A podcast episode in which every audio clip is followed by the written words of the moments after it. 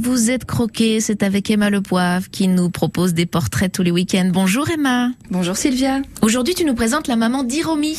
Oui, alors moi je suis là, tranquille, au petit café, en train de taper de la touche sur mon fidèle ordi, et vlati pas qu'une jeune dame me demande Vous partez dans combien de temps?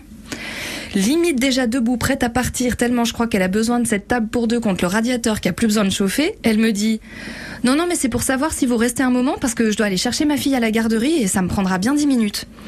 Alors je me rassois calmement et je garde l'ordinateur portable de la dame. Ça va, je te rassure, ça m'a pas demandé beaucoup d'efforts, il est resté sage à sa place, en face de moi, posé, sans la possibilité de narguer le mien qui tournait à plein régime. La jeune dame à la robe à fleurs bleues revient avec une poussette et même avec un bébé dedans. Je regarde dans la poussette, il n'y a que de minuscules tout petits pieds qui dépassent et qui ne bougent pas. Alors je demande, ça dort là-dedans? La jeune maman tourne l'engin à roulette et là, ce ne sont pas deux paupières beiges et lourdes que je vois, mais bien deux billes noires et mobiles au-dessus d'une bouche sans dents qui sourit et au-dessus encore d'un tout petit nez pas retroussé. Un bébé bien réveillé dont la maman me dit Non, ça dort pas. Il faut que ça mange avant de retourner avec les copains copines de la crèche.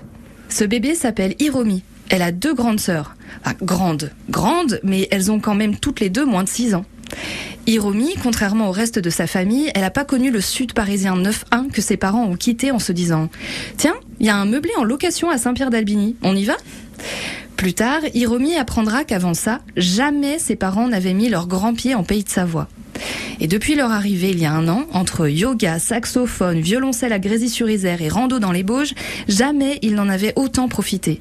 Même s'ils sont parisiens, même s'ils sont parents de trois enfants.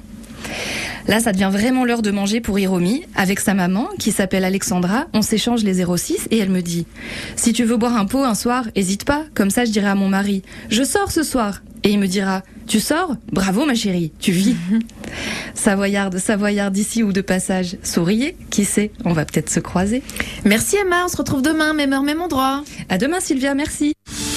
Passion